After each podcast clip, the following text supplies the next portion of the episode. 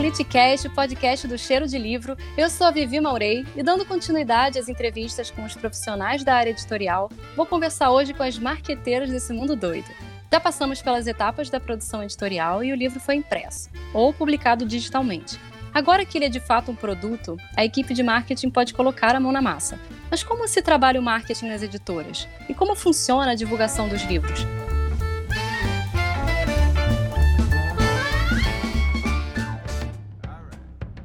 Eu chamei duas pessoas super queridas dessa área para conversar com a gente. Dani Raposo. Oi. E Heloísa Dal. Oi. Então, moças, o que faz um profissional de marketing dentro de uma editora? Bom, vou começar então. Acho que é melhor a gente falar sobre. A pergunta mais fácil é o que não faz, né? Um profissional de marketing dentro da editora. Porque são muitos canais diferentes, né? E são várias vias, né? Que a gente precisa trabalhar. Acho que pensando assim, de uma forma um pouco mais estruturada, o profissional de marketing dentro da editora, ele faz as campanhas, né, de divulgação dos livros, mas eu, eu acredito que o marketing atenda diferentes públicos, né? Então atende o público final, né, através, de um, através das redes sociais, né, e esse contato direto com o público, atende aos autores, quando a gente faz os eventos e tal, e também atende aos livreiros, que, é, que são as livrarias que vendem os livros. Então, acho que são públicos muito diferentes, mas que são atendidos pelo mesmo setor, né? Cara, então vocês meio que equilibram pratos o tempo todo, né? É, a gente fica virando chavinha, eu acho, né? Porque agora é para isso, agora é para aquilo. Então, acho que são inteligências muito diferentes, mas que na verdade acabam sendo muito acopladas dentro do marketing. Pelo menos a minha experiência é, é isso, né? Vem, vem muita coisa junto, sempre ao mesmo tempo agora. Não sei se Dani tem alguma outra coisa a acrescentar além, além disso. Bom, se eu tivesse respondido primeiro, eu teria dito que o profissional de marketing de editora ele enlouquece. se você não é louco, você vai ficar. Não, não tem como fugir, assim. Verdade. Mas eu concordo muito com o que a Elo falou sobre essa divisão de hora você está trabalhando para o leitor, hora para o livreiro, hora para o autor. E também, tanto eu, acho que eu e a Elo, a gente vem de casas literárias que têm um, um catálogo muito diversificado, né? Então a nossa cabeça também tem hora que está pensando um infantil, tem hora que tá pensando um erótico, tem hora que tá pensando um clássico. Isso é muito louco, né? É, é muito, muita salada, assim, é o tempo todo e a gente não tem muito tempo de, ai, ah, acabamos isso, agora vamos para isso. Não, é, é tudo ao mesmo, mesmo tempo. tempo. Até porque as campanhas, na verdade, rolam ao mesmo tempo, né? Acho isso muito louco. Porque hum, desde, enfim, da experiência que eu tinha antes, trabalhando na, na, na Record, até agora trabalhando na Intrínseca, a gente. É, os editor, as editorias são divididas, né? Então você tem lá a parte que é uma editoria mais literária, a outra que é uma editoria mais trade, comercial, e uma outra que é mais jovem. E aí as pessoas são muito focadas nos, é, nas suas especialidades, né? E o marketing, meu amor, todo dia, toda hora, toma aqui tudo. Então, de manhã você está fazendo um livro de economia premiado internacionalmente, de tarde você está vendendo um erótico e de noite você está falando sobre é a criação do Uber. É muito doido, assim. Às vezes a gente tem que mudar da água para o vinho de um jeito muito rápido, porque as editorias elas lançam cada um o livro delas, mas esses livros todos eles são lançados por uma equipe só que é tá ali na ponta, né? É toma aqui, agora esse filho aqui, esses todos os filhos são seus. É, e pensando nisso que a Elo acabou de dizer, a gente pode acrescentar o público interno que são os editores, lá na, naqueles três que a gente falou antes, né? Então, além de atender leitores, autores e livreiros, a gente também atende aos editores, porque cada um, como pais e mães de, de seus filhos, né, vão querer puxar a sardinha para o seu lado. Então também tem aí. Querem muita atenção, né? O livro mais destacado e aí também tudo que vai surgindo, né? Tem um evento para fazer não sei o que aqui, te bota no marketing. É doação de livro, manda pro marketing. É um monte de... manda pro marketing. Porque eu acho que também tem uma coisa que é legal, é que as pessoas que trabalham no marketing, ou pelo menos sempre vi isso, é, tem uma coisa de um ritmo, obviamente, muito acelerado, até porque não dá para ser diferente mas tem isso de resolver. Então, assim, é, é, é treta, manda pro marketing, a gente vai arrumar um jeito de destretar, é sempre assim. É, e assim, sem falsa modéstia, pode mandar o que for que a gente resolve, né não, Elo? é verdade. E quando vocês acham que é o melhor momento para o marketing entrar no jogo? Depois que o livro é publicado, antes ou durante as, ou até também durante as etapas de produção do livro?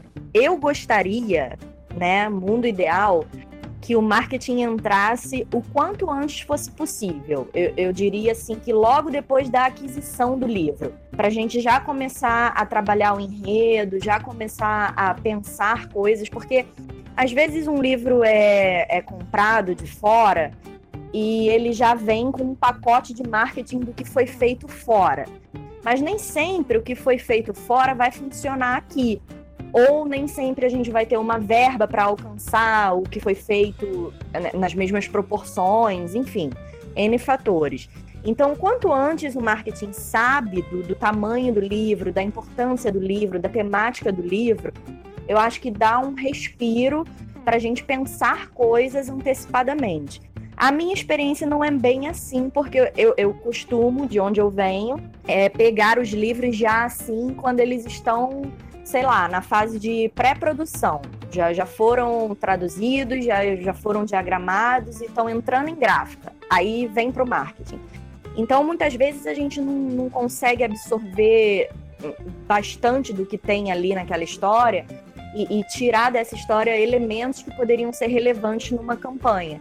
Eu sinto falta disso. Eu gostaria de poder trabalhar um pouco antes da etapa que atualmente eu, eu trabalho, né? Porque eu acho que, enfim, a gente poderia acrescentar mais coisas e programar melhor para para colocar esse livro à venda. Concordo com a Dani plenamente com tudo que ela falou. E fico pensando que hum, quanto mais o marketing está envolvido desde o início do processo, e aí a gente está falando de, às vezes, até uma aquisição, sabe? Vocês acham que isso vende, né? Vocês acham que isso aqui é importante? Vocês acham que isso tem jogo aqui? Até uma opinião sobre essa capa tá funcionando, esse título é bom. Porque às vezes o pacote Claro, na grande maioria das vezes vem o pacote já redondinho e tal, mas a gente sempre fica pensando, ah, mas se isso fosse isso, isso aqui, se isso for. Vou dar um exemplo, tá? Que é uma coisa que aconteceu recentemente. Tem um lançamento que, enfim, muito sucesso, que é o Para Todos os Garotos que Já Amei, né? Da Jenny Han, que, enfim, vendeu pra caramba, e lançou-se lá em Intrínseco um livro parecido, um parecido, assim, para o mesmo público. E aí todo mundo sempre ficou falando durante todas as reuniões, ah, isso aqui é muito parecido com o público de Jenny Han, Jenny Han, Jenny Han. E aí o que a gente vai descobrir na ponta é que a gente não conseguiria, a gente não conseguia na loja, né, na livraria, colocar os livros um do lado do outro por uma coisa muito simples. Um é 14 por 21 e outro é 16 por 23. E isso, na verdade, impossibilita o fato de botar é, esse livro que é da mesma, assim, da mesma temática para o mesmo público do lado um do outro, porque o livro fica para fora da mesa. Só por questão de formato, é realmente a conversa com a editora então muito importante. Formato é uma coisa que, que a gente que está mais em contato com a ponta, como a Elo falou, é uma coisa que a gente percebe mais do que quem está só no, na produção, né? E é isso, você tá fazendo a edição do livro, você é o editor e tá tomando conta daquilo. É muito difícil você pensar em todas as etapas do processo mesmo. Você tá pensando no quê? Naquela mancha, cadê o livro, quantas páginas vai ter, qual é esse projeto. Redondinho, livro lindo, redondinho. Mas não consigo botar ele do lado da pessoa que vai comprar o mesmo ou o mesmo público. E aí essas coisas a gente vai percebendo, sabe? Acho que já foi muito mais difícil. É, tô, aí tô dando um exemplo lá da intrínseca, né? Claro. Acho que já foi a gente já muito mais descolado. Acho que hoje a gente já tá bem mais próximo é, com relação à opinião e, e o que, que vocês acham disso e etc. E também o editorial é muito legal de de ouvir, né? De ouvir e levar em consideração também. Porque às vezes as pessoas podem simplesmente achar que aquilo ali, né? Ah, não, isso aqui não é um problema meu, não, né? Te entreguei e toma, né? Eu sinto que agora a gente consegue fazer isso de um jeito um pouco mais redondo para os livros nacionais. Que acho que exige de todo mundo um esforço muito diferente dos livros, né, gringos. Então a gente consegue trabalhar com uma antecedência melhor e ter o marketing envolvido desde um, do, do, do início do processo, sabe? E faz muita diferença. Como a Dani disse, eu concordo totalmente, assim, de que quando você tá lá desde o início do negócio, você tem sites muito mais bacanas. E, cara, você tem mais tempo, que é um negócio de louco que a gente não tem. Campanha de marketing, assim, que vocês precisam fazer para cada livro, pensando em cada livro. Didaticamente falando mesmo, na prática, como é que vocês trabalham essa campanha? Como é que é feito normalmente o, o dia a dia na, na editora que vocês estão acostumadas? E nessas campanhas que vocês precisam entregar, vocês têm prazo assim, os editores dão prazo, alguém dá prazo, o chefe de vocês, quem é o chefe de vocês? São os editores ou vocês são os chefes dos editores? Como é que funciona nas editoras isso? Campanhas. No meu caso, tem o chefe, né, que é um gerente de marketing, ora é um gerente de produção também, ou membros de uma diretoria. Então, vamos colocar aí essas três figuras de chefia. E a primeira informação que chega para mim, quais são as apostas daquele mês. Então, de, vamos supor, de 10 lançamentos, eu, eu recebo três apostas. O que, que isso significa? Eu tenho, de fato, uma verba dedicada para trabalhar três livros.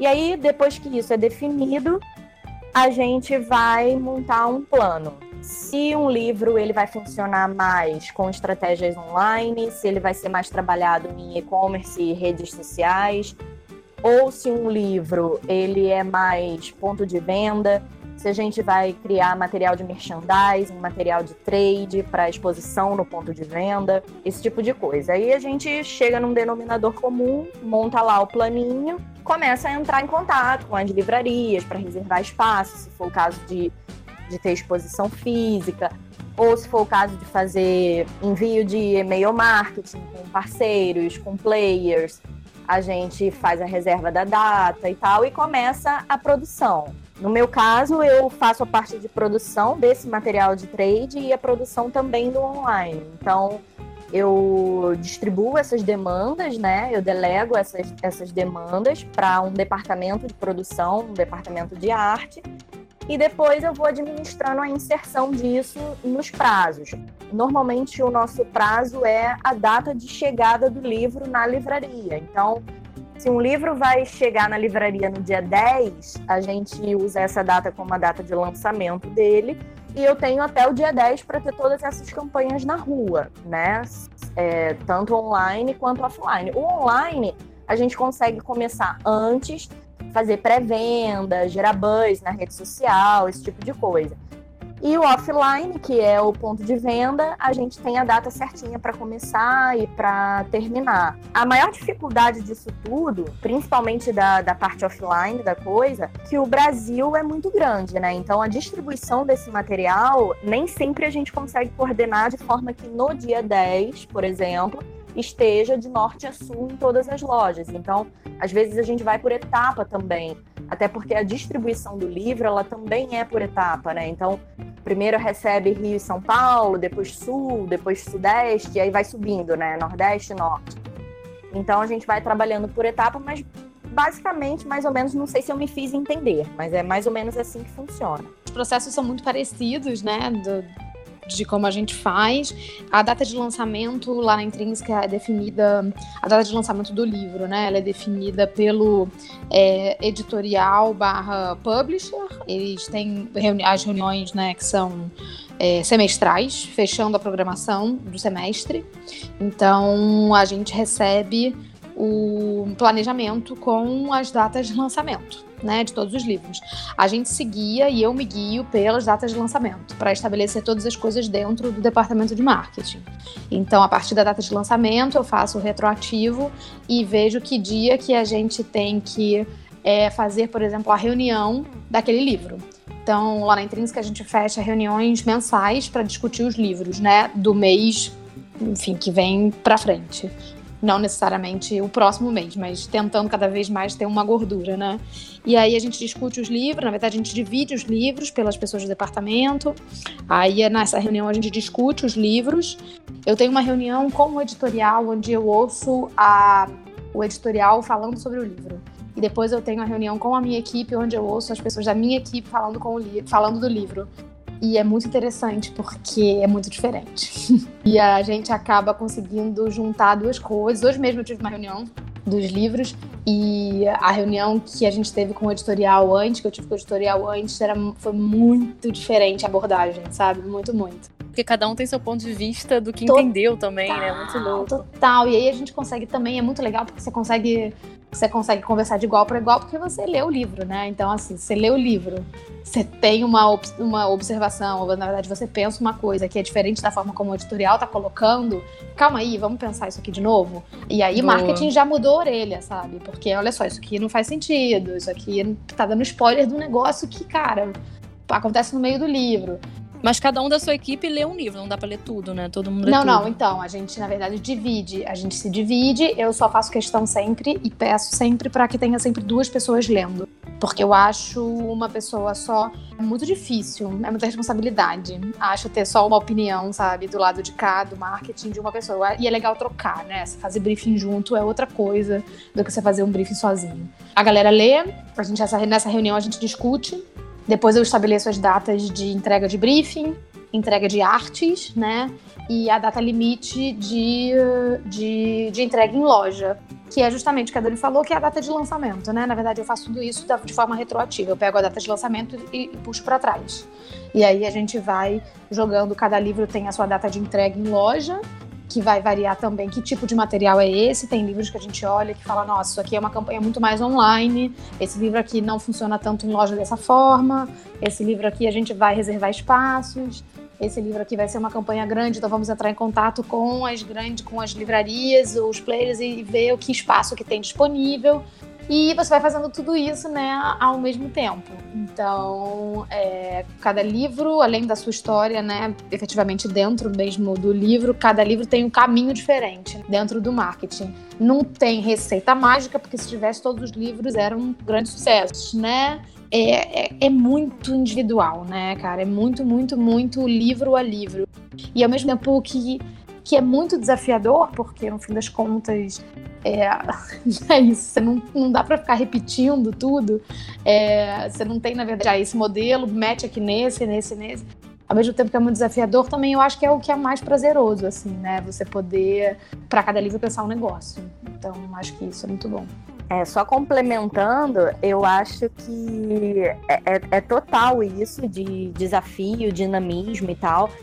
Mas eu acho que o bacana também é colocar um pouco do feeling de cada um dentro da campanha, né? Porque quando o editor vende o livro para o marketing, tem muito do gosto pessoal dele, né? Por que, que ele adquiriu, o, o, que, que encantou ele naquela história e tal. E aí o marketing, que, é, que tem que ser mais imparcial, vamos colocar assim, a gente já vai para um, um raciocínio mais lógico da coisa. Do que, e como a gente está mais próximo da ponta, tanto do consumidor final quanto de quem vai vender isso, a gente já tem mais ou menos na, na cabeça o que, que, funciona e o que, que, não funciona. Mas o legal de quando o marketing está envolvido no processo como um todo e, e, também lê os livros e também troca informação sobre o livro, é exatamente isso: é poder colocar o feeling de cada um, o, o que, que cada um acha que merece destaque dentro daquela campanha, porque senão seria exatamente como ela está falando. Se tivesse uma receita, né? Ah, esse modelo vai com esse livro, esse modelo vai com aquele livro. E outra coisa, às vezes a gente recebe informações assim, como ela falou do exemplo aí do livro que era para o público da Jenny Han. Às vezes a gente recebe informação, ah, isso aqui é público de Harry Potter, pode colocar que vai, e não vai. Não Entendeu? vai, não vai. Não vai. E aí você fica, caraca, e agora, né? Como, como reembalar isso aqui, uma vez que foi vendido como público de Harry Potter? Enfim, são, são muitos desafios todos os dias que a gente tem que estar tá sempre burlando aí, não é burlando a palavra, ultrapassando, né? Muito diferente quando você, na verdade, tá lendo um livro de, do que, que na verdade, você talvez seja o público-alvo, sabe? Porque você ou que você se encante no meio da história, porque você consegue. As pessoas são leitores, né? E eu acho que isso é muito legal. É ter a equipe é leitora, então assim você é isso, está vendendo livro, está vendendo livro, mas você também compra livro, né? Você também é leitor. Então a gente consegue ter muito esse feeling que a Dani falou, assim, que é tipo, cara, isso aqui tava esperando muito, muito, muito, mas olha, que decepcionou a partir da página tal. E acho que não funciona bem o fim. Então o que, que a gente pode focar aqui? Então vamos focar então nessa parte aqui, mas não dá para enganar o leitor. E aí eu acho que essa coisa muito honesta é muito bom, sabe? Porque não dá para fingir que o negócio é um, é um, essas pessoas, elas estão com a gente o tempo inteiro online. Não dá pra você virar, eu não vou me queimar e ninguém vai se queimar na equipe, falando que isso é parecido com um negócio que não é. Porque a gente tá lá todo dia. E amanhã eu vou falar outra coisa e a gente vai, vai perder credibilidade? Não. Verdade, é, não dá pra. Eu acho que tem que ser sincero no negócio. Ninguém tá falando que vai, tipo, exaltar as coisas que são, sei lá, fracas em algum título. Mas não dá para forçar a barra, sabe? Então a gente fica muito nisso de dessa leitura ser, ser honesta, assim, ó, eu acho isso, acho que tem coisas boas aqui. E é claro, acontece bastante também, né, gente? Não dá para todo mundo gostar de tudo. Tem vezes que lê o livro inteiro e fala, nossa, achei uma bosta. tá bom, é. Aceitável, Vai, claro. É isso. Vamos lá, achei uma bosta, mas tudo bem. O que, que a gente pode fazer com essa bosta? Vamos lá cada um com seu problema de Harry Potter, né? Porque os, os marketing tem esse problema de, ah, vamos botar na prateleira que funciona com o público Harry Potter. E o editor, a gente escuta muito do tipo, esse é o novo Harry Potter, é o estilo parecido, a leitura é parecida. fala isso pra mim, já me dá um calafrio. Falei, não, de novo não, gente. Cada um com seu Harry Potter que merece, né? Tem uma coisa de deixar aí, sabe? dessas coisas, dessas comparações muito... É cara, como é que essas comparações com livros que são muito famosos, né? Com tipo livros que mudaram gerações. Isso é muito maluco, cara. É quase irresponsável, porque como é que você vai falar que um livro é igual a Harry Potter? Na boa. O um negócio que, cara, que revolucionou né, o, negócio, o, o mercado editorial do mundo inteiro, sabe? Como é que você pega e você acha mesmo que você pode colocar um negócio no mesmo patamar? Como que vocês veem o marketing nesse sentido de transformar talvez um livro? Por exemplo, dependendo do trabalho do marketing, vocês acham que o livro ruim pode virar um best-seller ou vice-versa? Olha, livro ruim, acho que não. Acho que livro ruim não tem condição, não tem como. Não tem assim, tem não, salvação. Não, há, não tem salvação. Mas eu acho que tem livros que a gente conseguiu trabalhar, por exemplo, tipo, muito, muito baixa, zero, e que, que se tornaram muitos grandes sucessos, assim, tipo, caminhando, sabe? Então, sei lá, um exemplo que eu posso dar lá na Intrínseca é, por exemplo, Caixa de Pássaros. A verba do Caixa de Pássaros era zero quando a gente começou. Zero. Josh Marley nunca vendeu nada em lugar nenhum antes do antes do, do filme, sabe? Antes do filme na Netflix, assim, realmente era muito, muito ruim a venda toda lá fora. O único lugar que ele vendia era no Brasil. Mas os blogueiros se encantaram muito com a história. Poxa. E a gente fez um trabalho todo com blogueiro, assim, sabe? E aí eu me lembro que logo no início as coisas começaram a ver, os blogueiros começaram a, a, a gostar muito, e todo mundo começava a falar muito sobre o livro. Daí você fala assim, nossa, isso aqui tá vendendo, né? Ah, tá, vamos dar um dinheirinho pra isso aqui? E aí, aí a gente começava a fazer, mas é muito importante, porque quando o livro é bom, assim, quando tem alguma coisa ali que, tipo, é, é diferente, né? É, é de fato. Eu acho que o marketing pode fazer. Pode realmente mudar a história do negócio, sabe? Agora, agora não tem jeito. Vive quando o livro é ruim, amor. Não tem marketing que faça o negócio acontecer, né? É muito difícil. E aí eu tô falando de tipo, o que é livro bom, o que é ruim, né? Isso é muito. Sim. Julgamento de valor é. Ah, ninguém tá aqui para isso e nem cabe dentro desse mercado. Mas existem, existem, na verdade, fenômenos existem coisas que acontecem em determinado momento e que, na verdade, também são um tanto quanto inexplicáveis. Vamos pegar uns 50 tons de cinza da vida. Alguém vai julgar o quanto isso é bom ou isso é ruim. Isso era uma coisa que sei lá, a sociedade estava precisando naquele momento, porque você não tem muito como, na verdade, explicar o tamanho disso. Os livros de colorir. Assim, tem um monte de coisas que vão acontecendo que são meio absolutamente fora da curva, sabe? Mas o que eu acho que dessas vitórias, assim, são as coisas muito bacanas, é, é de você realmente, às vezes, ver um livro que talvez nem o editorial apostasse tanto assim, sabe? Talvez ninguém estivesse olhando muito para ele. E de repente, sim, com um trabalho de marketing, é muito possível que a coisa vire. Eu acho que é bem por aí. Às vezes a gente planeja tudo direitinho, né? Tá tudo lá no papel, tudo andando. E aí vem um fator externo, seja para o sucesso ou para a derrota, e faz aquilo mudar o curso, né? Então, às vezes vira um filme, às vezes vira uma série, às vezes cai na mão de um influenciador muito grande. E aí vai. O, o boca a boca também existe muito no, no mundo do livro, né? Então, a Elo falou aí sobre o trabalho do Caixa de Pássaros com blogueiros, e, e, é um trabalho que eu gosto muito de fazer, trabalhar com blogueiros. Tanto o time de parceiros fixos da editora, né, que é um time grande, de booktubers e blogueiros especializados em livro, vamos colocar assim, quanto influencers é, de outros universos, mas que podem também comunicar para o público de cada um sobre o livro, né? Então, eu acho que é um trabalho muito especial que é feito, que é bem de formiguinha, sabe? Porque você trabalha com a verdade, você às vezes fecha uma publi com um influenciador, mas você deixa o cara totalmente à vontade, você não dá um roteiro pro cara, você não. Sabe, você só fala, ó, oh, cara, eu tenho aqui uma história muito boa e eu queria que você fizesse uma publi. Você topa? Ah, topo, vou ler. O cara lê e ele dá o parecer dele, é a verdade dele. E aí o público dele, pronto, já vai comprar ou não aquela ideia. Então eu acho que de, de toda parte que a gente faz, eu, eu tenho mais afeto, assim, vamos colocar por, por esse lado, sabe? De trabalhar com os parceiros e, e vender na base do boca a boca. Acho que é, a coisa do trabalho com os blogueiros é muito sempre foi muito especial, né? Aqui no Brasil, acho que com todo mundo, assim. A gente é uma galera, brasileira é uma galera que consome muito, né? E que é muito apaixonado. Então, o trabalho com blogueiro é uma coisa que a gente, é, enfim, faz há muito, muito tempo. E assim como a Dani falou, acho que é muito prazeroso, sabe? Você conseguir, na verdade, é, apresentar para a galera que é apaixonada por, por, livros, eu conseguir falar sobre o livro, sobre a história e hum, a pessoa levar você em consideração, né? Muito legal. E aí, depois de gostar do livro vir, pô, falar com você.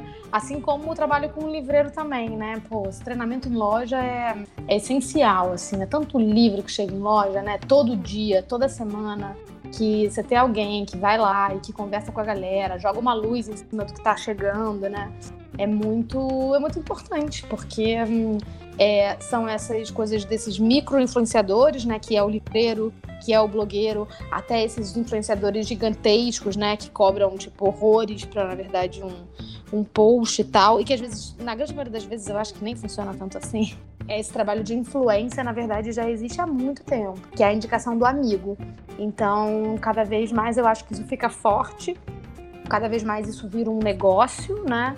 E cada vez mais também a gente vê aí o, esse trabalho, a coisa da imprensa, né, diminuindo essa influência para, dependendo do livro, né, para quem a gente quer falar. Então, vai ficando cada vez mais equilibrado, eu acho que o jogo. Só uma dúvida rápida. Vocês falaram de treinamento em loja, de falar para livreiro. Esse trabalho quem faz é o marketing ou o editorial? Lá na Intrínseca é o marketing. Lá na Roco é um pouco do marketing, um pouco do editorial e um pouco do comercial.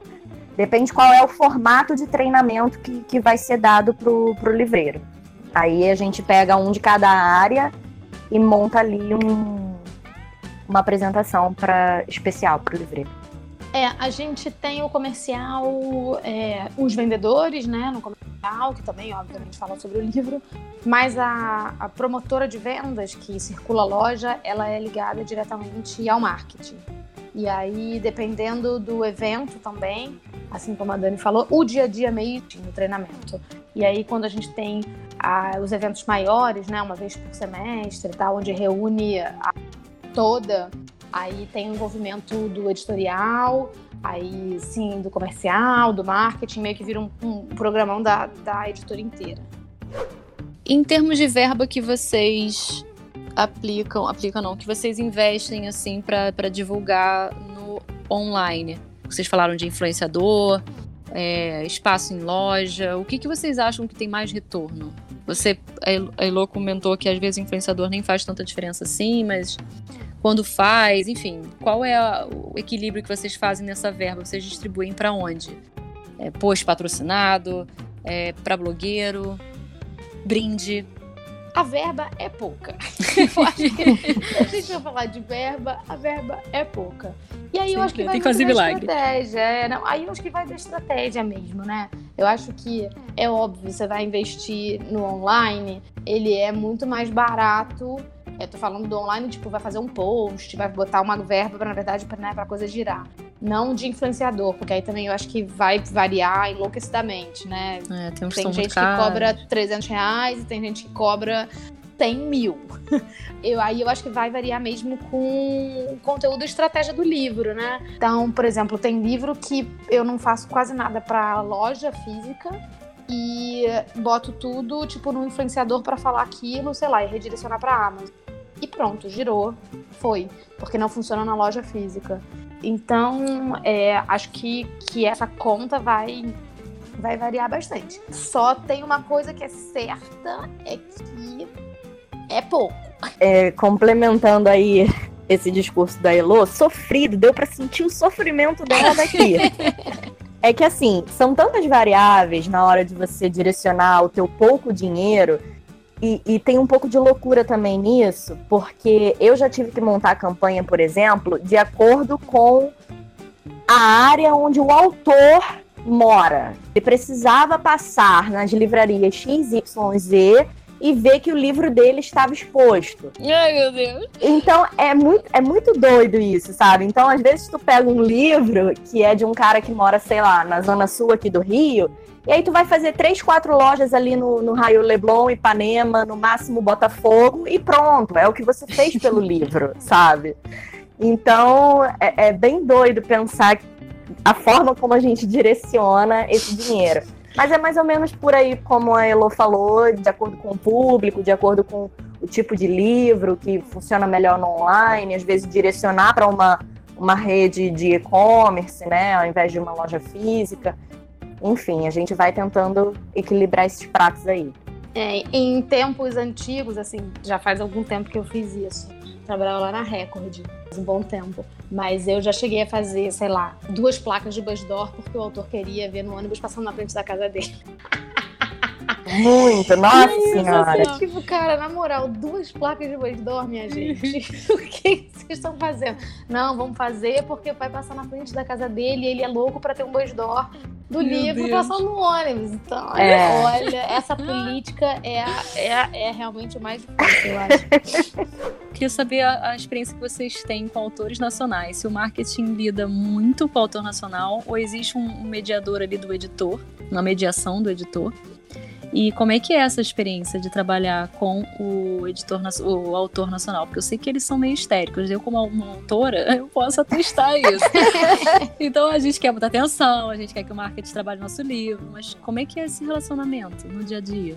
Olha, eu até agora tive, posso dizer que tive muita sorte com os autores nacionais que eu trabalhei, porque assim, eles, claro que tem uns que são mais afoitos, que querem mais atenção e que perguntam. Mais mala. É, delicadamente, né? Falando. Eles perguntam o que vai ser feito pelo livro, por que, que o livro, sei lá, não tá no banner principal da home do site, ou por que, que o livro não saiu na newsletter daquela semana. Tem uns que perguntam. Mas eu acho que a grande maioria não se envolve nesse ponto. Ele, ele fica esperando que você depois apresente para ele: é, olha, a gente fez isso, a gente fez aquilo. Às vezes tem o trabalho também um pouco da, da assessoria de imprensa para conseguir pauta, para levar num programa, coisas desse tipo. Mas eu, eu, tive boas experiências até aqui com autores nacionais. Não, não tenho do que reclamar, não. Amo fazer evento com autor nacional.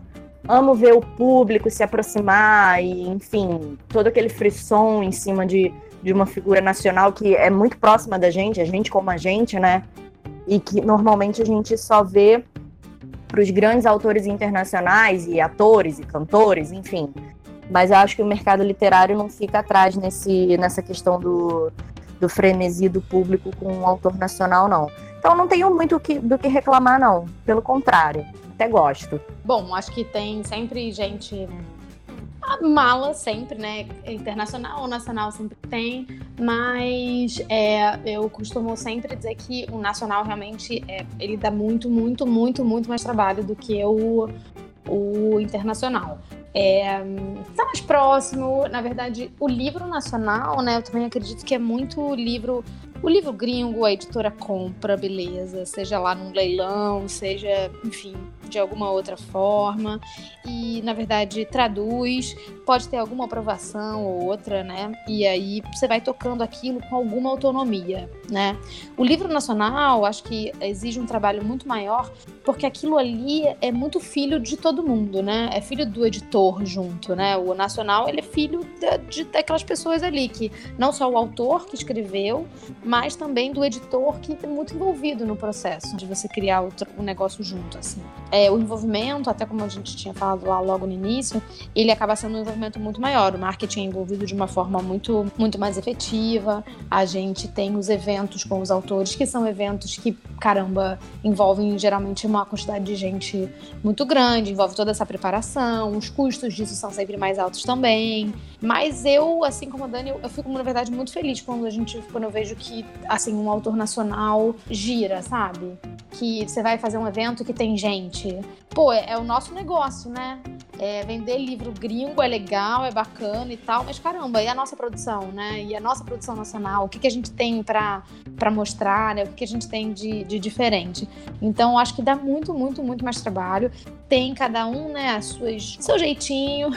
tem gente que fala o tempo todo no WhatsApp, tem gente que vai pedir um negócio mais estranho, tem gente que é, é chato mês, fetiches esquisitos, e tem gente que também é incrível. Eu acho que, é, na grande maioria das vezes, quando a pessoa está lançando o livro pela primeira vez, as pessoas são todas muito agradecidas, sabe? Muito agradecidas, porque também acho que é isso, não tem um parâmetro de comparação. Mas no fundo, tá todo mundo querendo, é porque é muito trabalho mesmo, assim. Acho que se tem uma coisa que todo mundo concorda é que é muito trabalho. No fundo, no fundo, tá todo mundo querendo ali, pô, né, vender que o seu livrinho apareça lá na frente. Então a gente tenta cada vez ter um, né, respira fundo, tenta ter um, uma paciência maior, porque é isso, o autor quer que esteja lá na prateleira, o autor, ai, passa, sei lá, 10 meses de lançamento, fui na loja, meu livro estava na estante, não estava na mesa principal. É muita coisa, né, cara, que rola, que gira durante o período, assim. Todo mundo quer a mesma coisa, né? Porque todo mundo quer que seu filho seja cuidado e a gente, e a editora também quer. É só porque a gente vive aí um atropelamento mensal, semanal, é muita, muita coisa. Mas eu acho, eu acho delicioso, na verdade, é, ver livros nacionais na lista. Na lista de mais vendidas. Eu acho que mostra que a gente não morreu, não, tamo aí. Você comentou, Lulu, do, do evento de lançamento. O marketing é responsável pelos eventos de lançamento, mas além desses eventos de lançamento dos autores nacionais, ou até às vezes de internacional também, caso existam, aí apareça o convite para o autor internacional chegar aqui. Mas quais outros lançamentos que tem, se é que tem, e o marketing que fica responsável? Ou vocês deixam a cargo de, sei lá, blogueiras? Editores, outras pessoas. É, qualquer evento hum, feito na intrínseca, ele é responsabilidade do marketing. Então a gente tem eventos com autor, eventos sem autor, eventos, sei lá, os de fã, por exemplo, né? Os fã-clubes. Marketing organiza também. A gente tem os eventos com livreiro, a gente tem as feiras literárias, né? Tem a Flip, tem a Bienal, tem o encontrinho de... Tudo isso é, passa pelo marketing. Com os autores nacionais, existe muita demanda deles de eventos que eles, na verdade, fecham, né? Via eles mesmos, sei lá, palestra em faculdade, é, encontro lá não sei aonde. E eles acabam passando isso pra gente, pra gente repassar o comercial e a gente conseguir ter venda, né? Dentro desses lugares. Não dá pra estar em todos, mas o marketing faz esse filtro, falando, ó, oh, vai estar fulano lá, não sei aonde e tal, e a gente tem uma grande planilha com isso mas todos os eventos oficiais da editora e os mesmos inventários que a gente, na verdade, é, conta com a ajuda da, dos, dos leitores, né, espalhados por todo o Brasil, a gente que entra em contato, fecha, organiza, manda abrir, pede relatório, foto e a gente, na medida do possível, vai também, né? É um trabalho do cacete.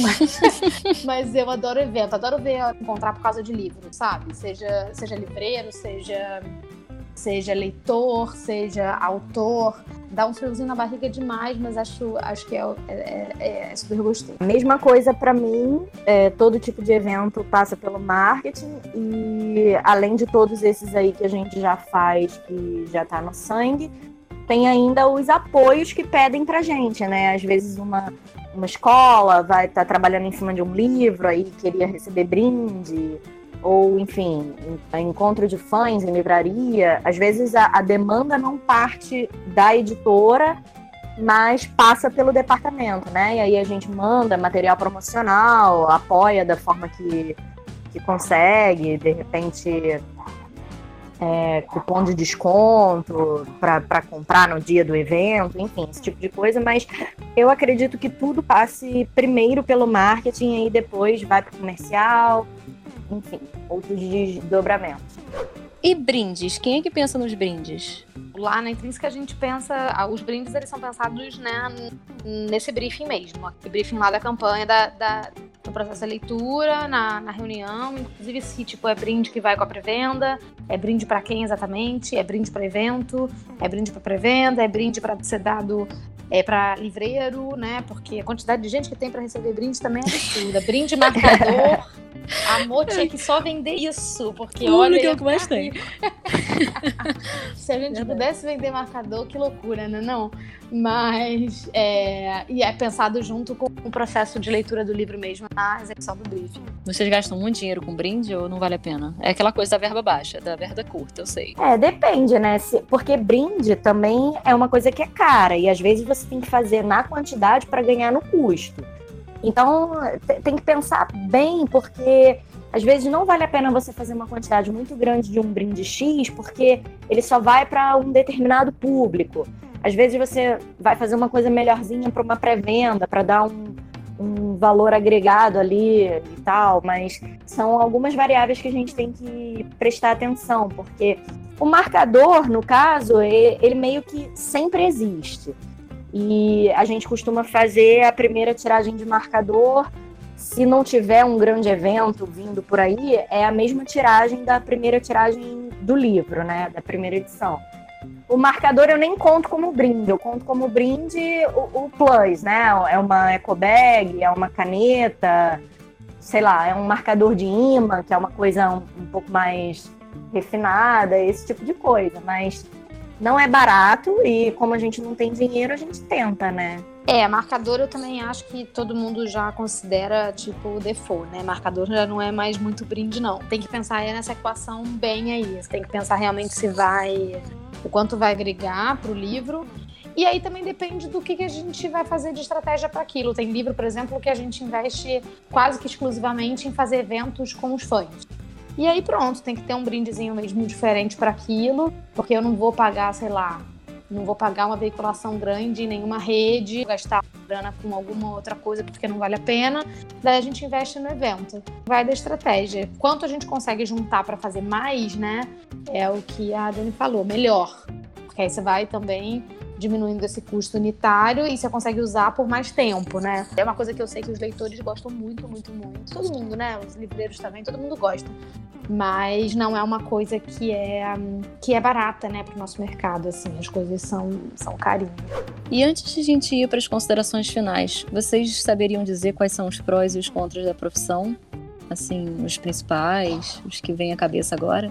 Ah, eu acho que, que você tem que ser apaixonado, assim. Tem, tem muito de paixão envolvido nisso que a gente faz, porque a Elo até comentou que a equipe também é consumidora, também é leitor. A gente consome não só o que a gente produz, mas a gente consome de outras casas editoriais também. Então, tem muito de paixão, sabe?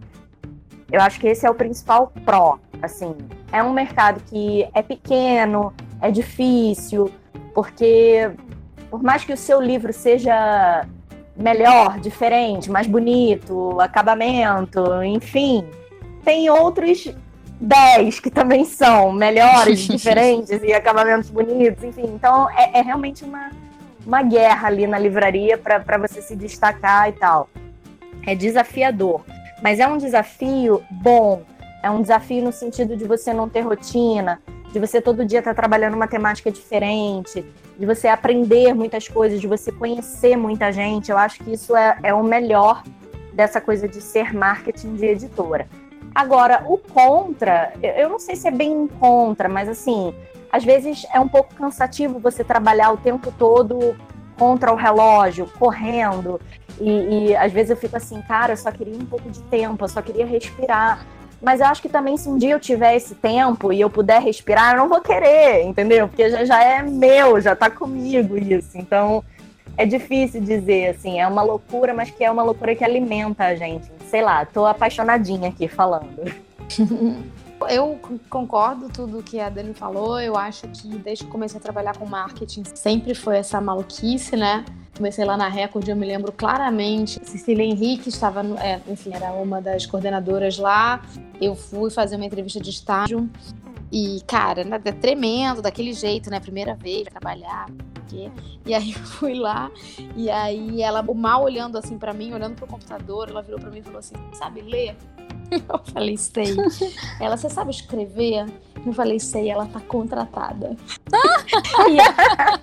e, aí, pra, assim, o nível de desespero da pessoa, né? E aí, é, sempre foi assim, né? A verdade é que é isso, assim, tipo, sempre foi assim, ela estava no nível de desespero e eu compreendo perfeitamente o que oh, ela estava sentindo nesse momento. Eu acho que marketing é muito assim, 20% inspiração e 80% mão na massa, sabe? Transpiração mesmo. Porque a, a gente divide, eu pelo menos deixo isso muito claro lá para os meninos que são muito criativos e têm milhões de ideias e tal, que sempre, amor, não adianta você ter essa ideia se você não consegue fazer, sabe? Então, peraí. Ao mesmo tempo que é muito importante você ter, você ter muita criatividade pra gente rodar a campanha, eu tenho prazo. Então, sua criatividade tem que entrar aqui até terça-feira que vem, sabe?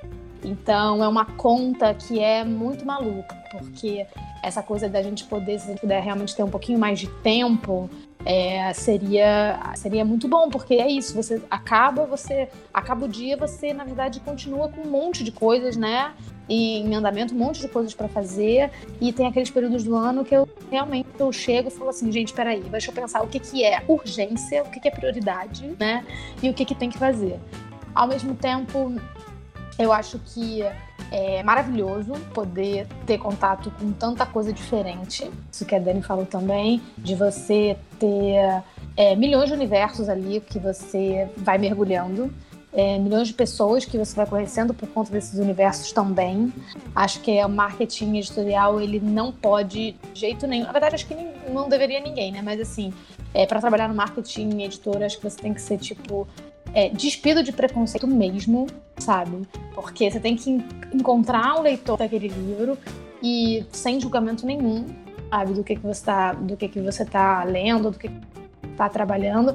E eu brinco que é muito louco, né? Porque a gente faz essas pesquisas online, o robozinho do, da Amazon e do ele não deve entender o que se passa na minha cabeça, né? Porque você tá pesquisando algema de manhã, o software de, sei lá, de engenharia bizarro tarde. E ele começa a me oferecer coisas muito loucas, muito loucas. E é, anúncios muito loucos. Ele fala, nossa, essa menina é muito doida, porque ela não tem perfil, né? Porque você, na verdade, oferecer o que para ela de viagem, né? Porque realmente a gente faz, faz tudo. E esse, essa coisa desse, de ser eclético é que eu acho que é o mais, que é o mais bacana. Tenho a certeza que eu tenho na vida de que, puta, tô no lugar certo, que é o que faz feliz, assim, é muito legal. E considerações finais para quem está assim querendo começar no mercado nessa área de marketing. O que vocês diriam para essas pessoas? Ah, que basicamente de tudo que a gente falou, glamour é zero, né? Eu não sei a Elo, mas assim, eu tô sempre descabelada, eu tô sempre carregando um monte de coisa, Dani, eu tô sempre igual, cara. Sabe? Eu, eu, eu sou aquela que chega no evento assim, destruída, entendeu? Eu, eu às vezes eu não consigo tirar uma foto com o autor porque eu fico, cara, minha cara não dá, não tem como. Então, assim, não tem glamour, mas é, é muito bom. Eu acho que quanto mais pessoas estiverem interessadas em entrar para o time, é sinal de que a gente está fazendo alguma coisa de bom, né? Porque senão as pessoas não, não se interessariam. Mas eu recebo muita, muita pergunta, assim, às vezes até no LinkedIn, pô, eu queria entrar para editora, como é que eu faço tal. Falando aqui do mercado do Rio, é um mercado que é pequeno, de vez em quando rola uma dança das cadeiras aí, né? Você troca, vai para outra casa e tal, e enfim. Mas não é um mercado assim muito grande no sentido de você ter muitas opções, né? A gente não, não tem muitas editoras, sei lá. Não, a gente tem muitas editoras, mas enfim, acho que vocês entendem o que eu, o que eu quero dizer, mas o negócio é chegar no final da Bienal morta, mas feliz, entendeu? Porque é isso, é isso que move a gente. É, o glamour eu concordo plenamente. Nunca, nunca vi esse glamour, nunca, não sei o que é, não sei o que é. E é isso, desde que eu comecei estagiária até hoje, que, cara, eu sou diretora. Cara, eu tô no chão carregando caixa, sabe? E eu acho que se trabalha com marketing em editora, não tem jeito, amor, você vai carregar peso. É. então, assim, é, papel, então vai fazer uma musculação, entendeu? Carregar vai um fazer livro. um negócio, porque não tem essa, assim, não tem, realmente não tem glamour nenhum. Comecei, sei lá, indo muito no Saara para comprar troço, e até hoje eu falo assim, cara, deixa que eu vou. Porque tem para algumas coisas específicas que, cara, eu tenho o maior prazer em fazer, sabe? Tipo, ir lá e falar, cara, é isso aqui, eu quero 100 disso, vamos fazer desse jeito aqui e, e vamos lá. Mas eu acho que se tem uma coisa que eu falo para todo mundo que, enfim, tá tentando uma vaga, ou mesmo que faz entrevista e tal, é de que é puxado pra caramba, isso eu sempre falo, e de que não tem glamour mesmo, e aí também isso a gente vai todo mundo batendo, e de que tem que ser apaixonado por ler, assim, tem que ser apaixonado por, por leitura, porque tem uma hora que fica muito pesado. E se você não entende o propósito daquilo, se você não é apaixonado por ler, você não fica. Tem um propósito por trás, não é só vender livro, não é só gostar de ler, não é só gostar de fazer evento, enfim o, movimento aí para manter o mercado e para manter a questão cultural do país em movimento, eu acho que é, é a principal coisa que move a gente.